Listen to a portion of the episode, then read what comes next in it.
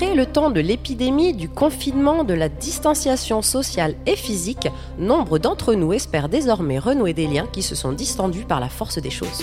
Et si réinventer nos liens aux autres se jouait d'abord dans la rue, dans la foule euphorique des grands rendez-vous festifs ou sportifs, ou quand l'art s'invite dans l'espace public dans la ville, le jour ou la nuit. Autant de pistes à explorer pour inspirer nos mille et une manières de réinventer nos liens aux autres. Et pour en discuter, nous avons le plaisir d'accueillir aujourd'hui trois invités. Une partie de son travail d'artiste est basée sur le texte, des textes graphiques à la typo raffinée, collés sur les murs de la ville qui contrastent avec les rues abîmées, des textes éphémères qui témoignent d'un certain goût pour l'absurde. Bonsoir Emmanuel. Bonsoir. Plus connu sous le nom de Petite Poissonne. C'est ça. Il est géographe, urbaniste, professeur à l'École nationale supérieure d'architecture de Toulouse. Ses travaux portent notamment sur les territoires, les temporalités, les rythmes et les interactions dans l'espace public. Son domaine de recherche de prédilection, la ville et la ville la nuit. Vous allez nous raconter tout ça. Bonjour Luc Viadinski. Bonjour. Et enfin, nous accueillons un, le spécialiste dans l'étude du comportement des foules. Il est chercheur en sciences cognitives à l'Institut Max Planck à Berlin en Allemagne. Il est l'auteur, entre autres, du livre Fouloscopie, ce que la foule dit de nous, publié en 2019 chez Human Science. Et il est avec nous en visio. Bonjour Mehdi Moussaïd. Bonjour à tous.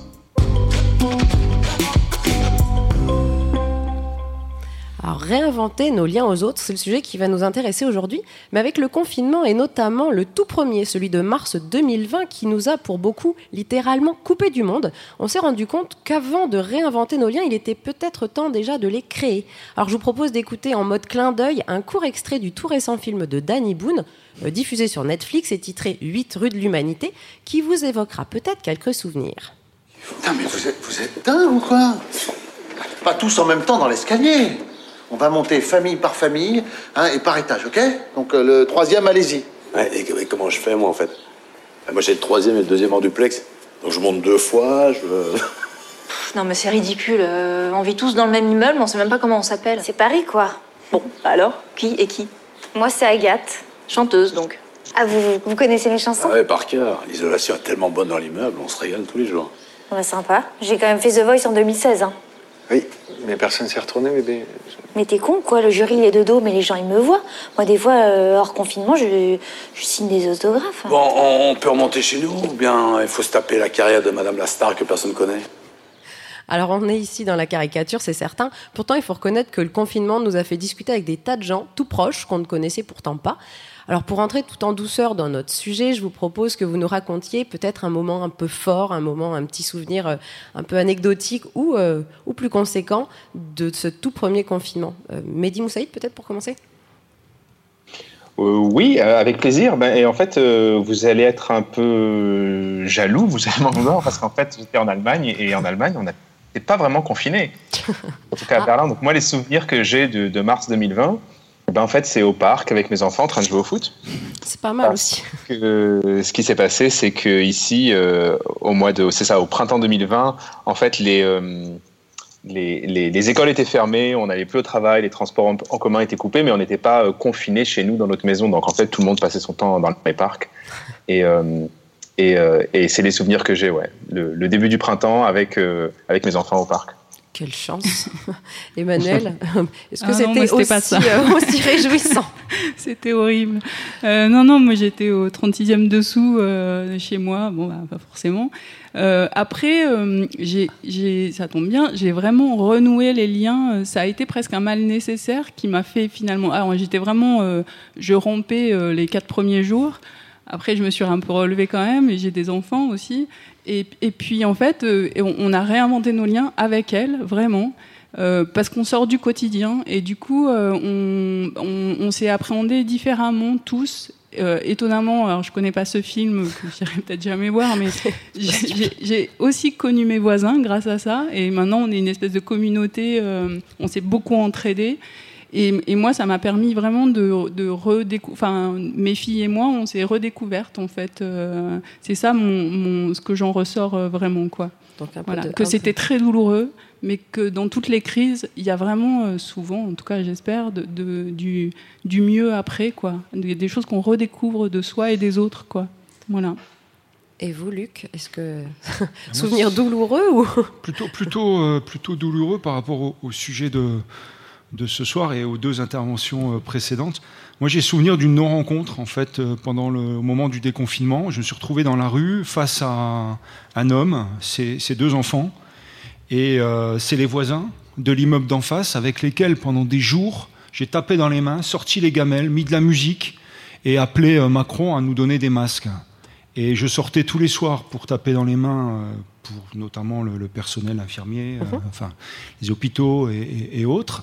Et je sortais aussi pour ces gamins qui, qui, mettaient en scène sur leur balcon tout ça. Et euh, je me suis dit, tiens, je ne les connaissais pas, et euh, on, se croisera. On s'est croisés, ils m'ont évité, en fait. Ah mince. Ah mince. Voilà, et c'est vraiment un, un sale moment. Mais j'aurais pu raconter des très bons moments aussi. Il y en a eu aussi. Je voulais plomber l'ambiance au démarrage. Merci, beaucoup, Luc. C'est, Mais ils t'ont vraiment évité? Ils étaient peut-être pressés. Mais j'ai dit euh, bonjour, et ils ont, ils, ont, ah, ils, ont, ils ont tourné, comme on l'a peut-être tous fait au des début. Liens courts. bon. Parfois, ça crée des liens un peu trop superficiels aussi. Alors, dans la question des liens, alors peut-être superficiels ceux-là, pendant des semaines, pendant des mois, nous avons été privés des échanges interpersonnels physiques, des lieux, des temps d'échange. Alors pas tous, effectivement, mais aussi des moments partagés. Alors euh, parmi ceux-là, il y a bien sûr les réunions de famille, les réunions avec nos proches, ça qui nous ont pas mal manqué, sauf si on était dans les parcs en Allemagne. Euh, mais il y a aussi des moments plus exceptionnels qui nous ont beaucoup manqué, ceux qui nous donnent envie de descendre dans la rue et de partager avec les autres. Les autres. Et je vous propose d'écouter un extrait d'un très grand moment de partage. Souvenez-vous, c'était en 1998. C'est la première fois nous qu'on vit du monde et c'est tellement bien, tout le monde s'aime, on est, il y a des couleurs partout, c'est bien, c'est phénoménal. Il y a des jours comme ça où la foule décide de prendre un bain de foule. C'est un peu comme si les supporters n'avaient pas quitté les Champs-Élysées depuis le sacre de leurs idoles. Vous faites la fête depuis hier comme ça là? Ouais, depuis toute la nuit. Depuis 10 heures du matin, on l'a fait la fête. Ça fait deux heures que Depuis 10 heures, on n'a pas Bien sûr, ils sont venus voir les joueurs, mais finalement, après sa nuit folle, le peuple de Paris est son propre héros. «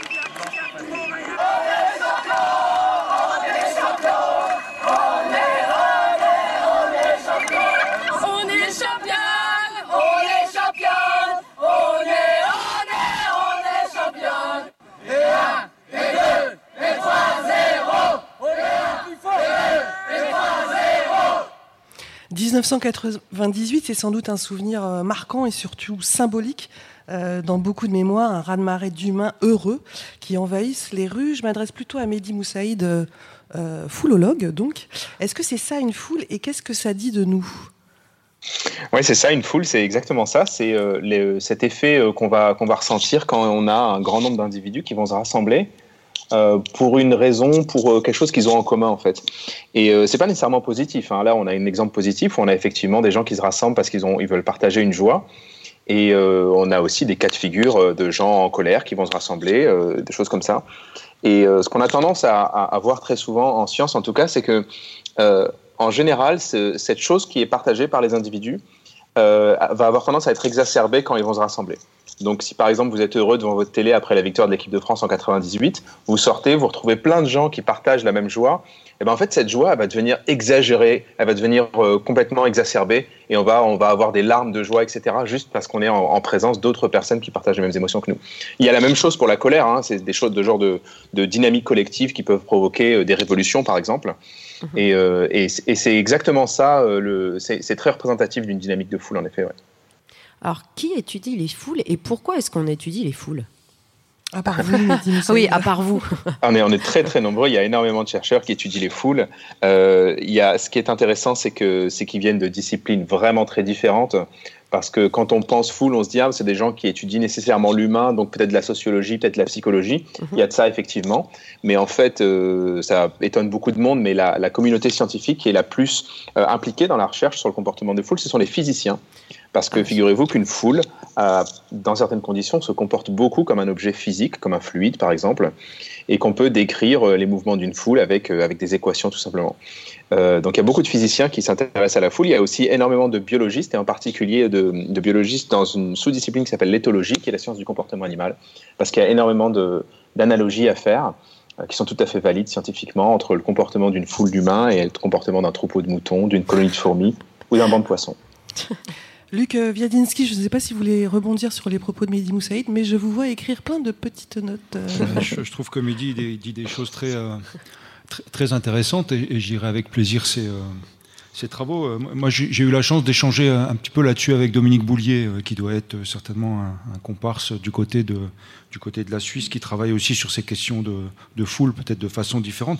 Moi, je voulais rebondir sur le, cette, cette question de la foule. Elle, nous amène à, penser peut-être la ville, qui est quand même le, le sujet qui, qui m'intéresse, pas simplement en termes d'espace et de lieu, mais vous proposez la réflexion sur, euh, sur le lien. Donc euh, moi j'ai l'habitude de dire que la ville c'est un lieu de maximisation des interactions.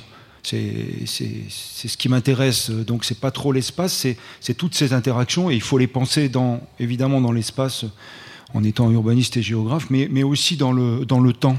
Et euh, je trouve intéressant cette idée de, de une question qui était posée avant même le- le confinement et la crise sanitaire, c'est où, quand, comment on fait famille, on fait ville, on fait société.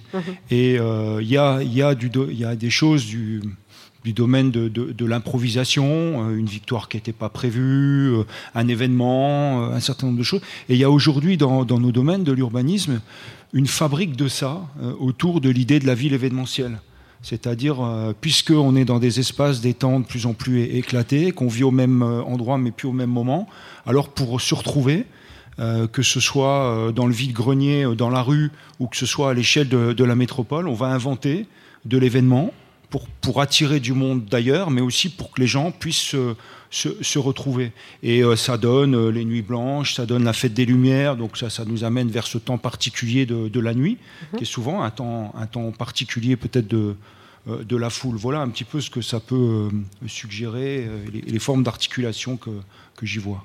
Effectivement, on parlait de partager ses émotions. Là, c'est des événements qu'on crée, mais qui peuvent être aussi des mouvements complètement spontanés. Il y a, effectivement cette volonté des fois d'en créer, mais, euh, mais, mais est-ce que ça se fait encore beaucoup des, des événements vraiment euh, qui, qui vont euh, naître de manière totalement euh, bah, spontanée par, des, par des, des, des personnes qui vont avoir envie de se rencontrer à ce moment-là, à cet instant, cet instant Bah, T que- Et notamment, bah, par rapport, je, je reviens sur notre histoire de crise Covid, sans vouloir faire une focale là-dessus, mais c'est vrai qu'on a été quand même privé de ces espaces. Est-ce que euh, le fait de nous en avoir privé, il y a eu cette volonté d'y revenir plus ou différemment?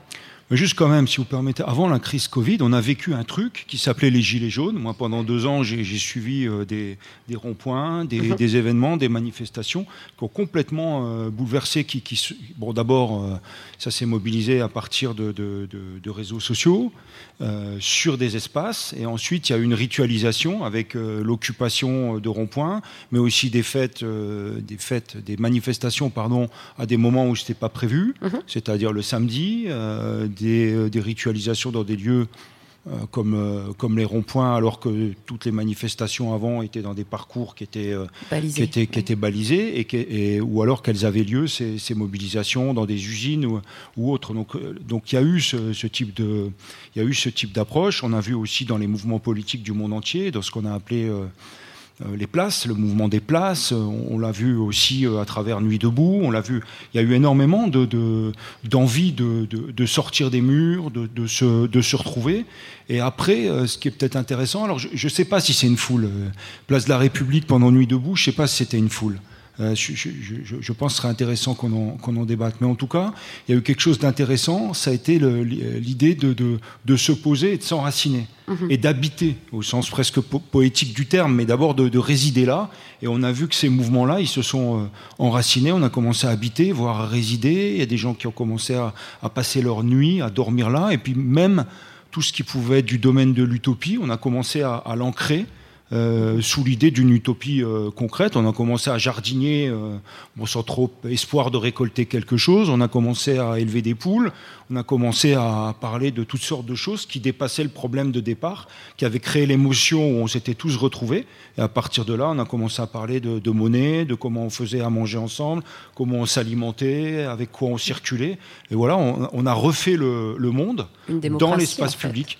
Oui, et, alors souvent, alors euh, là aussi, on quitte peut-être ce domaine de la foule, mais euh, à partir de ces grands événements, on s'est plutôt euh, localisé, enquisté d'une certaine façon, et puis on, a inventé des, petites communautés utopiques mais toujours autour de 50-60 personnes. Moi, je trouve intéressant que là où ça fonctionne, euh, que ce soit sur les ronds-points, que ce soit dans, toutes sortes de, mobilisations, même d'une certaine façon dans, les ZAD, hein, on, est sur des collectifs humains où euh, les, échanges se, font, les interactions se font, mais pas simplement avec des mots mais où la régulation se peut se faire aussi avec un visage qui se ferme, avec quelqu'un qui quitte le groupe, avec voilà cette espèce d'unité euh, anthropologique sur laquelle moi j'aurais envie qu'on qu'on échange, mais qui, qui, fait le cercle, qui fait la demi-salle ici et euh, qui donne euh, bah, l'espace d'un rond-point à peu près.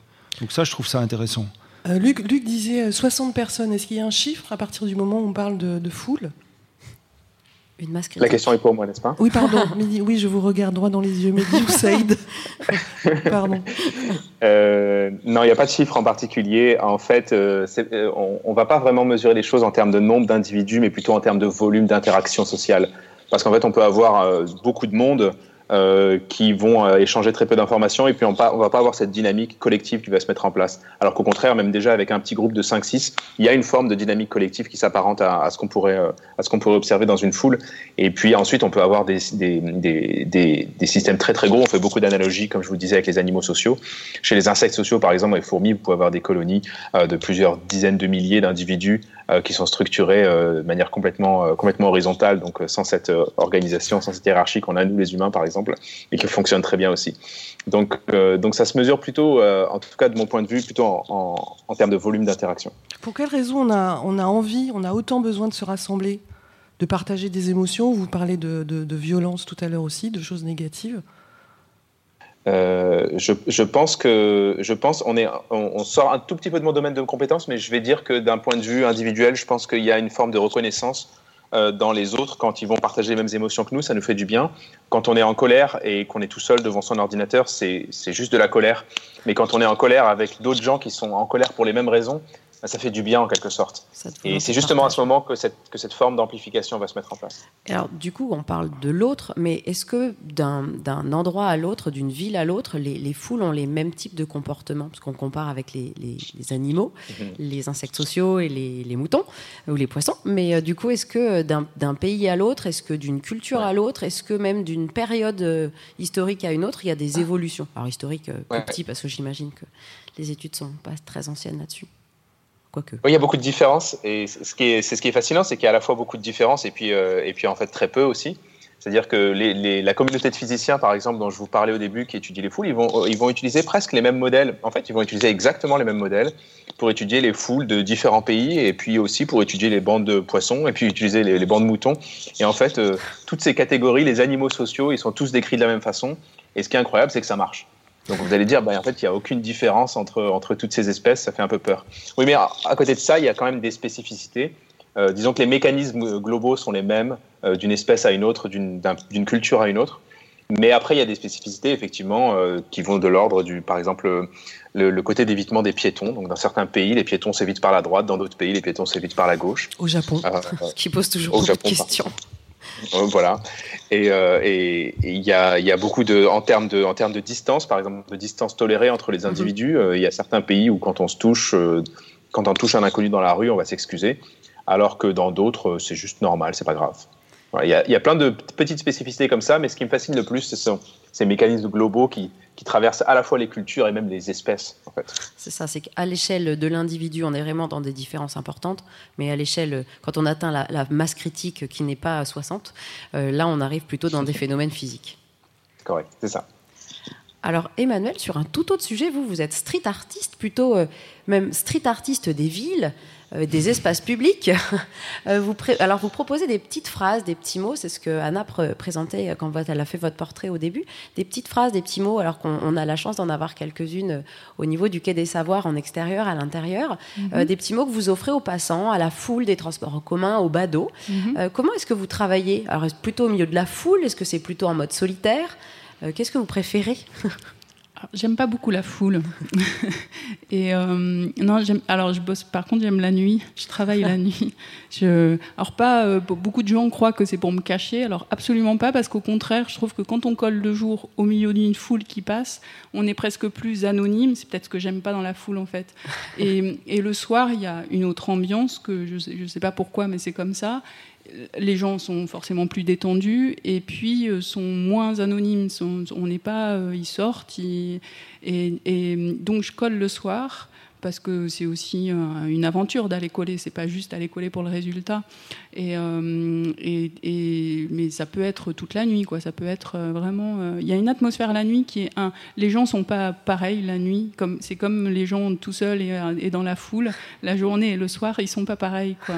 Et alors, ils sont globalement alors j'allais dire étrangement, mais c'est peut-être pas le mot, bienveillant envers le street art. Mhm. Et ça veut dire que les gens, en plus le soir, ont le temps de venir me voir s'ils ont envie de venir me voir. Euh, et la journée, bon, ils sont un peu plus speed forcément. Après, je colle aussi pour les gens de la journée. je colle surtout pour les gens de la journée qui sont, euh, moi, c'est l'image quand je pense à la foule qui me traumatise, c'est euh, dans le métro, quoi. C'est quand, quand moi-même je suis dans le troupeau et, quand je colle un texte, c'est un peu extraire. Euh, on, est tous euh, un peu dans notre mécanisme quotidien. Euh, et, quand on tombe sur un texte un peu incongru, alors ça dure trois secondes, mais n'empêche qu'on peut s'extraire trois secondes de ce truc automatique. hop, je vais au boulot, il faut que je pense à faire mes courses le soir. et la poésie, ça sert quand même à ça. Euh, les, enfin, les mots et les textes servent à ça beaucoup, pour moi en tout cas. Et, c'est ce que je cherche à faire avec mes textes. C'est surtout ça, quoi. Euh, c'est presque extraire les gens de la foule, justement, de, ce, mécanisme inconscient de, suivre euh, sa journée. C'est voilà. Et c'est vrai que ça, ça, fonctionne bien parce que vous, travaillez alors parfois sur des grandes surfaces, des fois c'est des, petites phrases sur une boîte aux lettres, mm. sur un banc. Euh, alors nous, on en a retrouvé encore, des fois c'est des, des, visiteurs encore qui nous en montrent. Euh, et c'est vrai que c'est ce petit moment où on s'y attend pas et hop, ça vient euh, nous sortir en fait de notre, Mais l'idée de, notre ligne d'eau. À la fois gros et petit, c'est aussi l'idée qu'on peut passer 10 fois, 20 fois, 30 fois au même endroit. Peut-être qu'on le découvrira que la cinquantième fois. Et, si c'est trop évident, on le verra même plus mon texte en fait. Il deviendra un élément du décor. J'aime bien aussi qu'on découvre des choses de façon inattendue. C'est vraiment l'inattendu que j'aime bien. Et alors du coup, les gens, pendant que vous collez, ils, viennent discuter avec vous. Comment ils réagissent à cette démarche? Euh, alors, ils n'osent pas tous, ou alors ils sont pas d'accord, je ne sais pas, mais, euh, euh, toutes les réactions que j'ai ne sont que bienveillance extrême, quoi. Je, suis épatée, et puis de tout âge, quoi.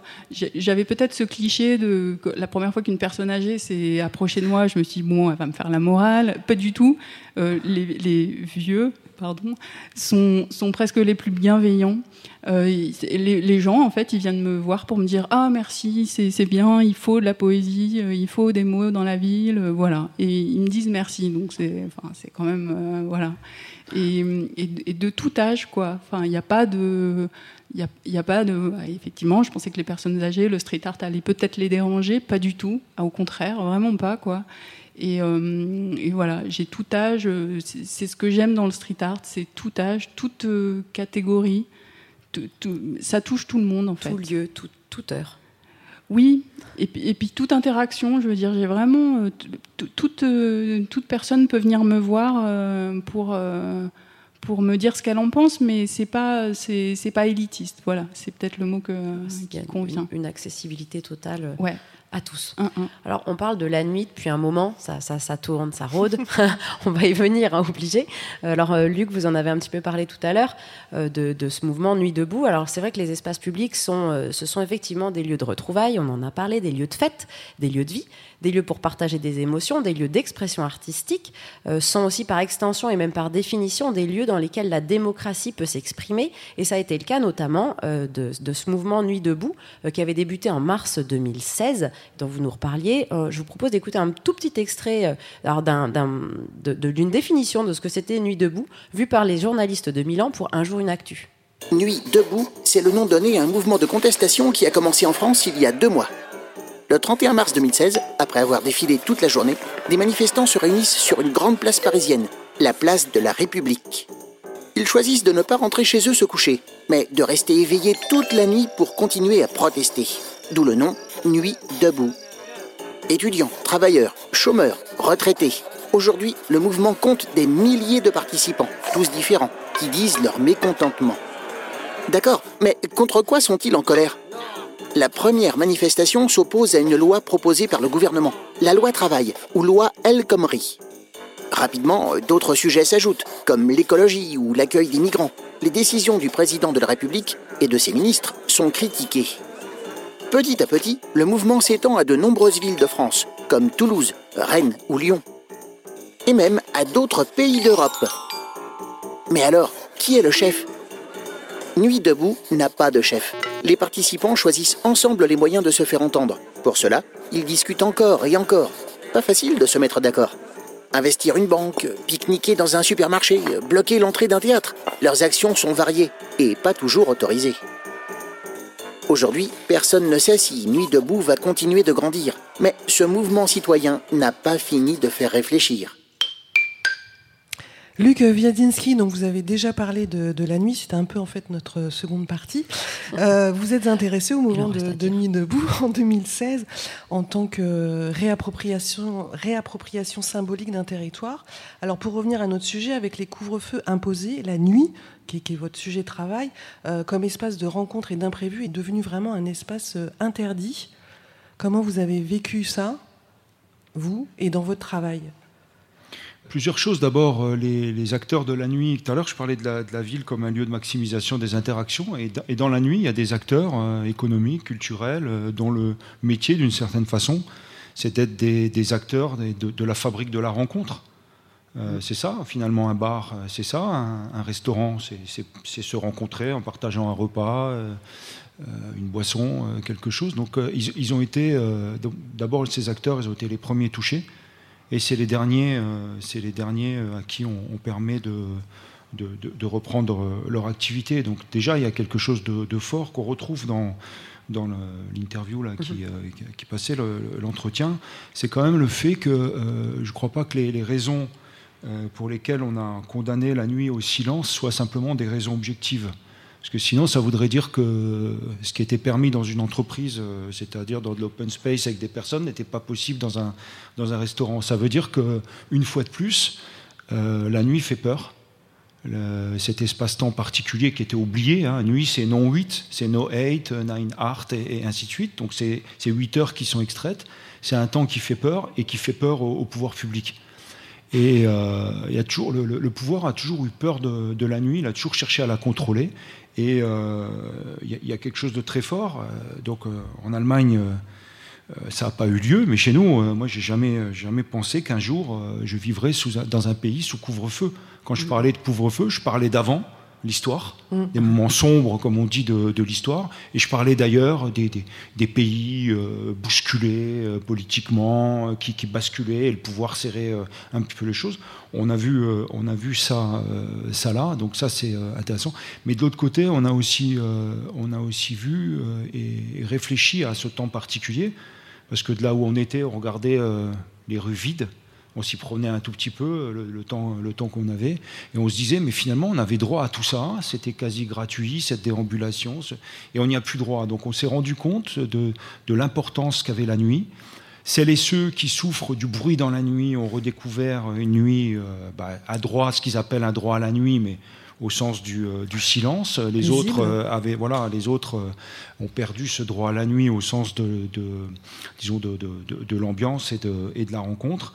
Euh, ce, qui, ce, qui, est intéressant, c'est que on a, comment dire, la, la, nuit, ça aussi, j'ai dit tout à l'heure que c'était un temps euh, que le pouvoir voulait contrôler, et ça a toujours été aussi un, un, un temps et un espace de, de créativité, notamment pour les artistes les plus belles pages de la littérature mondiale, sans doute, elles ont été écrites de nuit. En tout cas, c'est comme ça qu'on nous le vend, entre guillemets.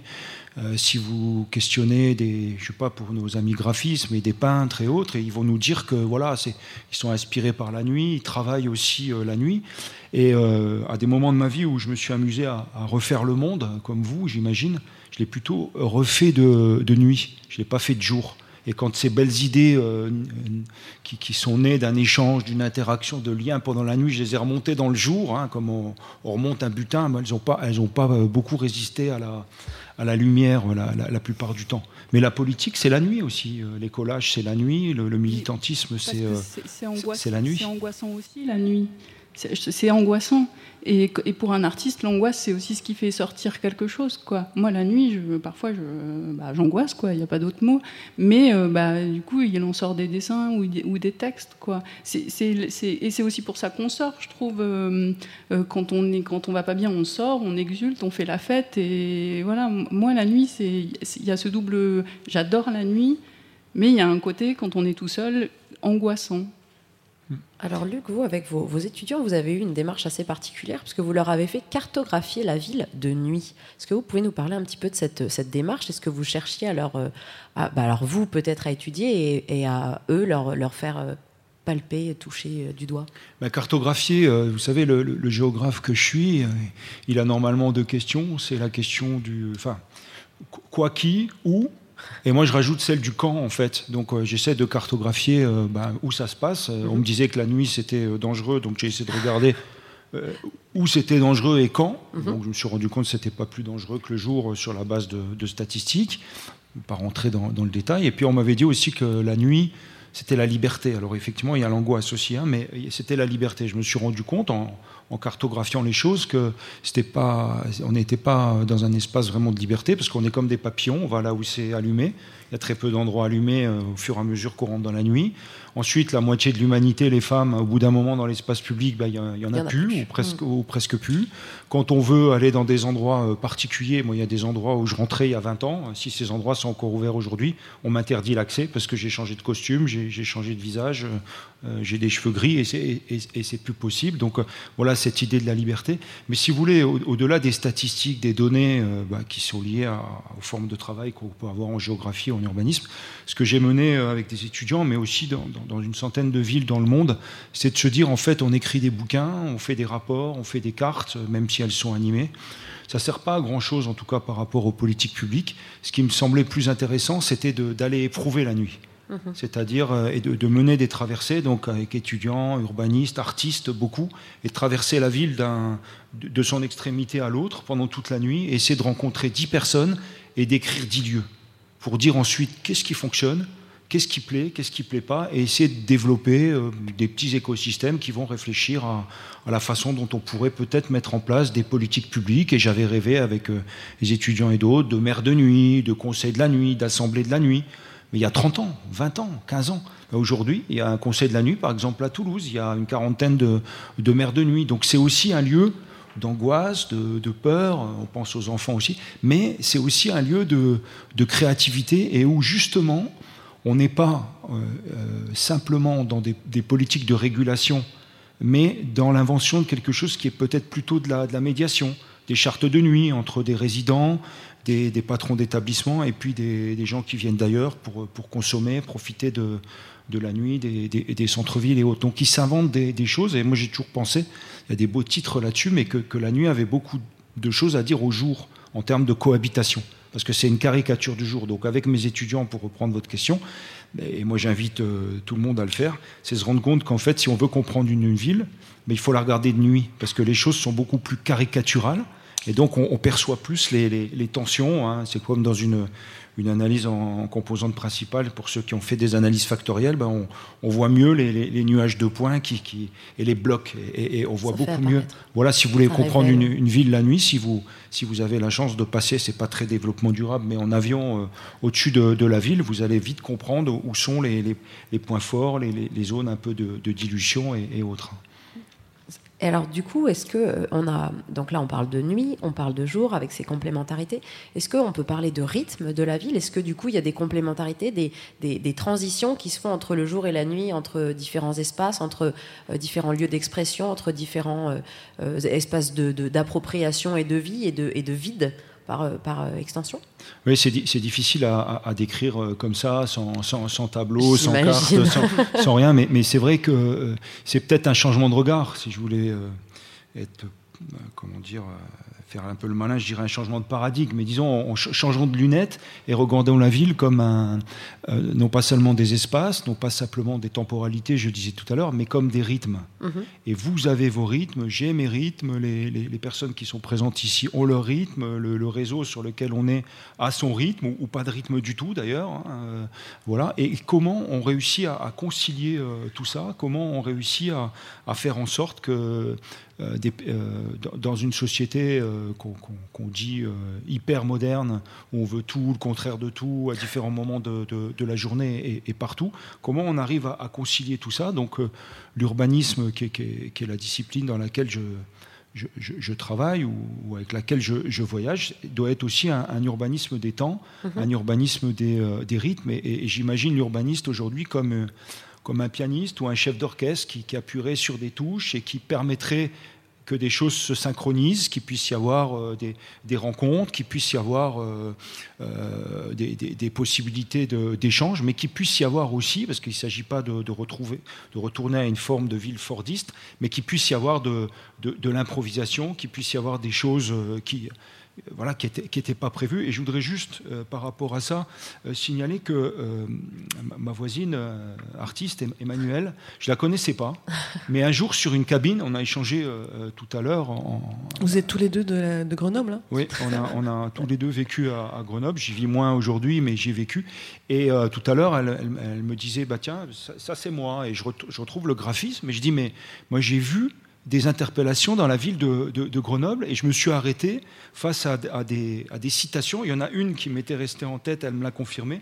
Nous n'irons plus jamais où tu m'as dit euh, ta gueule. C'est comme ça que, euh, que je l'ai retenu. Elle était, elle était sur une cabine et puis un, autre jour, je, circulais en bus et, sur un mobilier urbain vraiment à ras du sol, du sol, il y avait euh, une autre citation dans cette police particulière qu'elle utilise, mais je n'ai jamais voulu savoir. Donc je me suis arrêté, j'ai regardé, j'ai été perturbé. C'était une improvisation. J'ai jamais voulu savoir qui elle était, euh, pourquoi elle le faisait tout simplement parce que c'était une petite touche de, poésie, une interruption dans, des choses et des, rythmes qui sont les nôtres. Hein alors c'est ce que je disais. Au début, je signais pas, justement parce que je trouvais que le texte et le passant, ça suffisait en fait.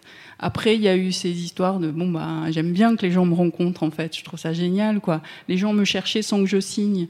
Et quand j'ai commencé à rencontrer les gens, après, je pouvais difficilement m'en passer, mais, mais j'aime ce. Voilà, c'est la rencontre entre le texte et le. Et donc, je comprends que tu n'es pas à chercher à me retrouver. Et en même temps, voilà. C'est beau. On est, on est content d'avoir créé ce lien entre vous. Ah, C'était il y a 8 ans quand même. Hein. Et il a encore la, la photo dans son téléphone. Je la cherche, mais je l'ai encore. Là. Ah bah, ça m'étonne pas.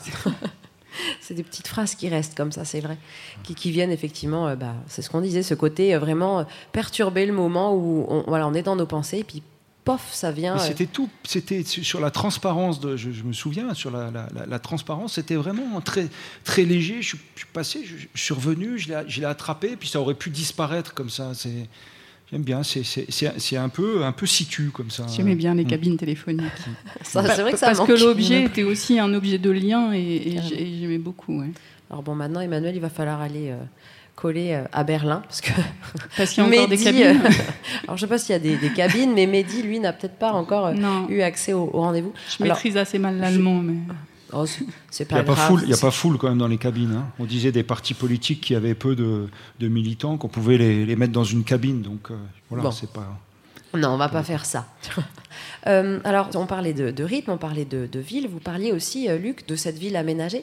Euh, on parle aussi régulièrement de la ville du quart d'heure. Est-ce que ça, c'est des choses qui, ont du sens par rapport au point que vous, vous souleviez là sur cette idée de, créer un rythme qui soit adapté à nos usages, nos besoins, nos envies? Qui évolue pas mal, j'ai l'impression.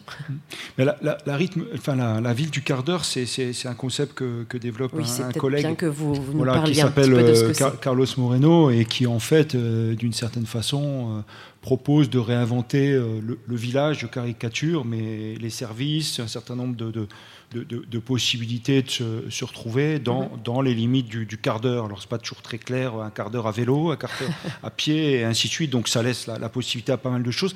Mais ça, ça a pris une, une tournure et il y a une résonance incroyable à l'échelle internationale de, de, cette proposition, qui est à la fois une analyse, mais surtout une, une, proposition de réorganisation de, de la ville après la Covid.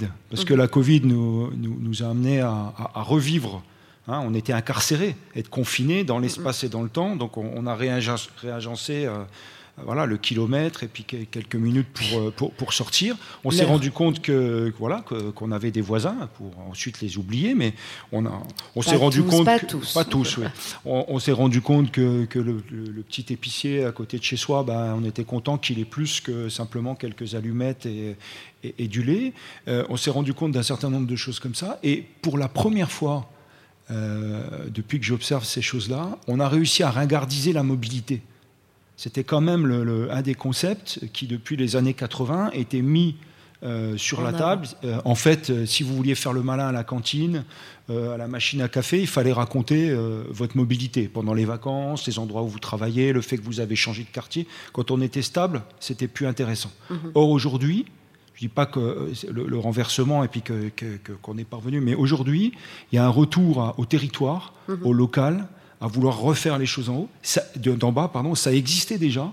Mais la, mais, mais la crise, cette volonté aussi de réassurer les choses, d'avoir des, des, des- des- fournisseurs à proximité. On- maintenant, on veut faire aussi de la- de l'agriculture urbaine avec Ouais, le toutes les difficultés que ça peut avoir, tous les paradoxes hein, de, de- de cet individu euh, hyper moderne qu'on est. En tout cas, il y a cette espèce de, volonté de, de- de relocaliser, de retravailler dans la proximité, sachant qu'avant, euh, on a tous, euh, enfin, l'évolution, ça a toujours été d'aller vers la ville et d'échapper au village. On réinvente le village, donc toujours pareil, hein, euh, fa- faire attention de ne pas s'enfermer euh, et d'inventer du développement bocal. De, de- de toute façon, c'est pas, pas possible parce qu'on veut tout et le contraire de tout.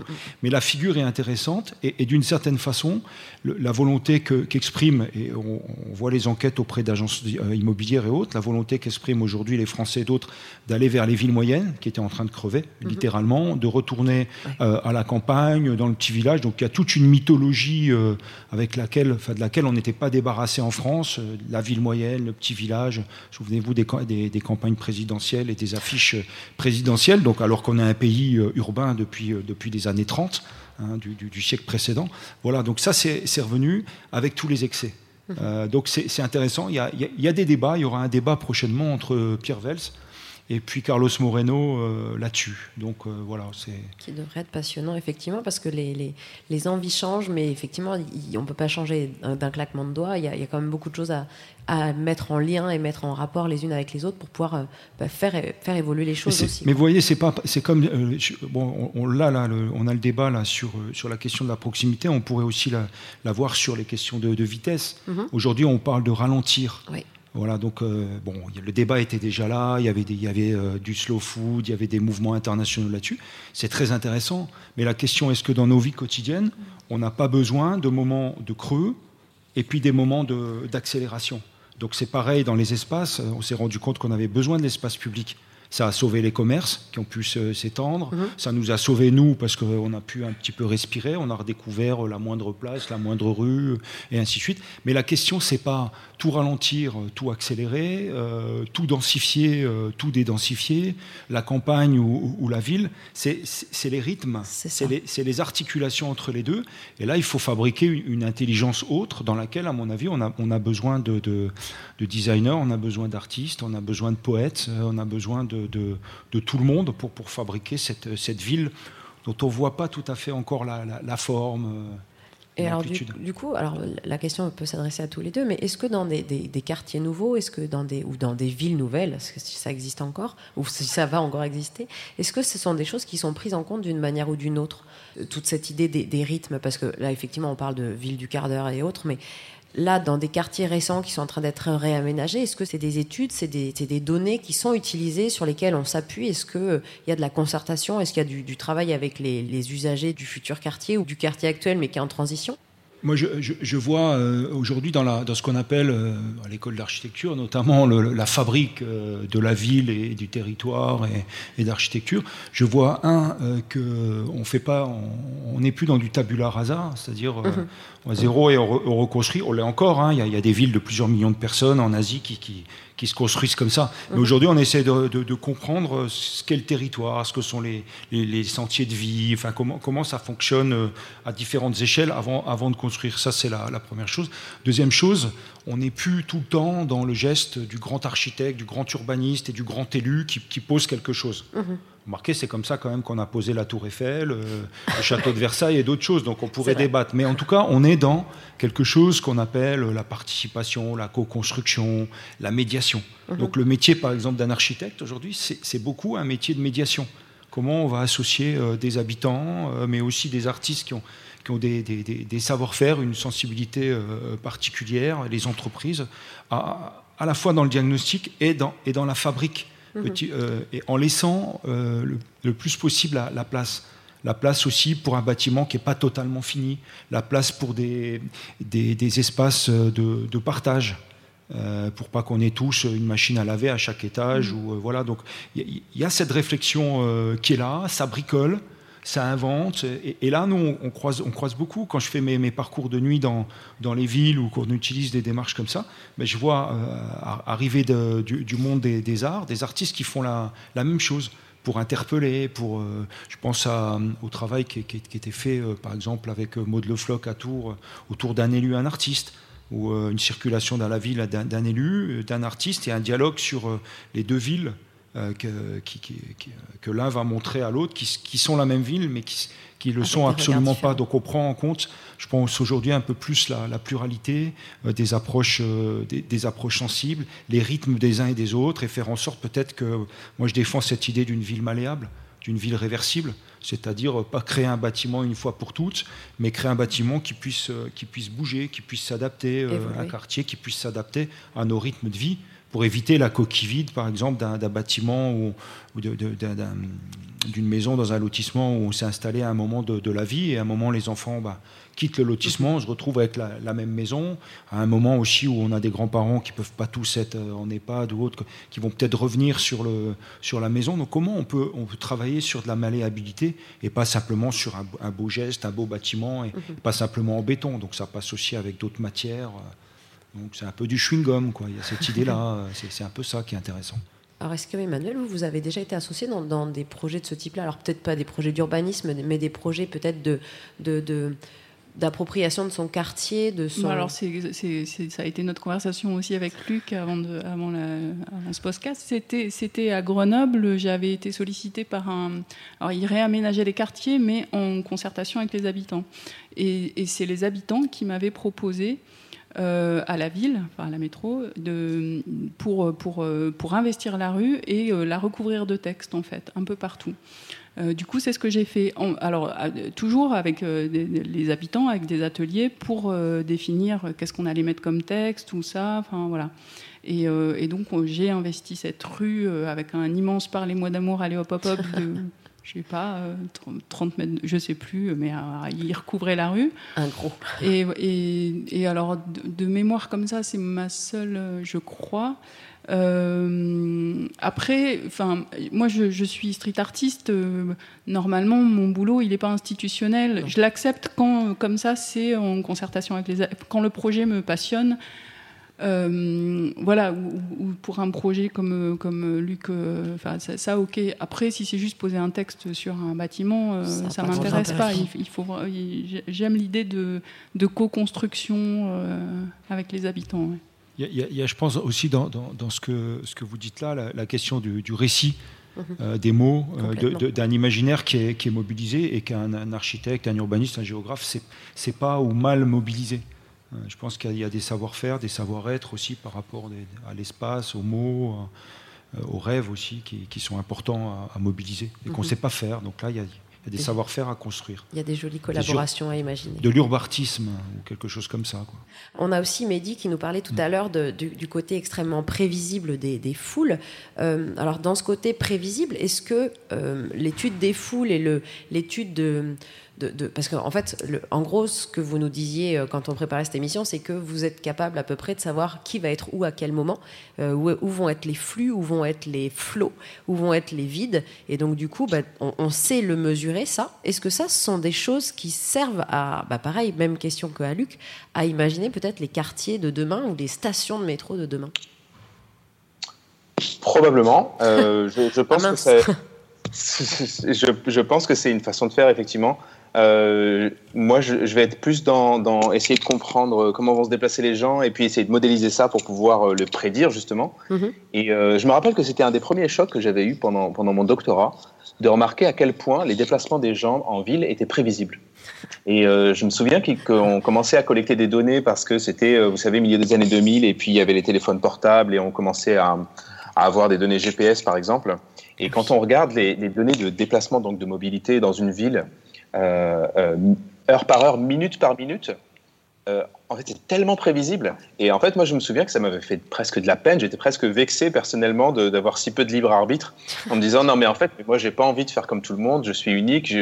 Si j'ai envie d'aller à, la cafétéria euh, à 10 heures, je vais à la cafétéria à 10 heures, mais en fait, euh, c'est prévisible d'une certaine manière. Et, euh, je me souviens que du coup, c'était vraiment une des, premières, choses, cette, prévisibilité. Alors, à l'échelle d'un individu, euh, c'est c'est pas possible. On peut pas prédire qu'est-ce que cette personne-là va faire en particulier à 10h05. Mais quand on prend du recul et qu'on se place à l'échelle d'une foule, eh ben, soudain, euh, les choses deviennent euh, modélisables mathématiquement. On peut mettre des équations dessus, on peut prolonger les équations pour les jours qui viennent, les mois qui viennent, et, et ça marche. On revient à l'idée des moutons. En quelque sorte. Après, le terme, le, le terme mouton, il est souvent, euh, dans, notre, dans notre culture, en tout cas, il est souvent un peu péjoratif.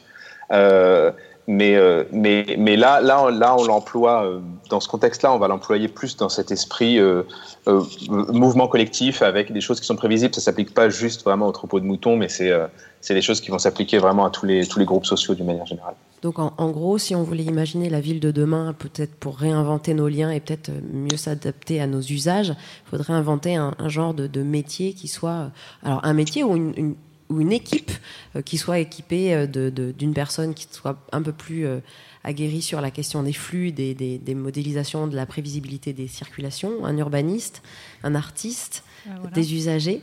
Un chercheur Un DJ, une espèce de DJ ambianceur, je trouve que ce serait, ce serait pas mal Ça pour, peut être pour pas penser mal. la, la- la ville de demain. Et puis le faire pendant une nuit, de préférence.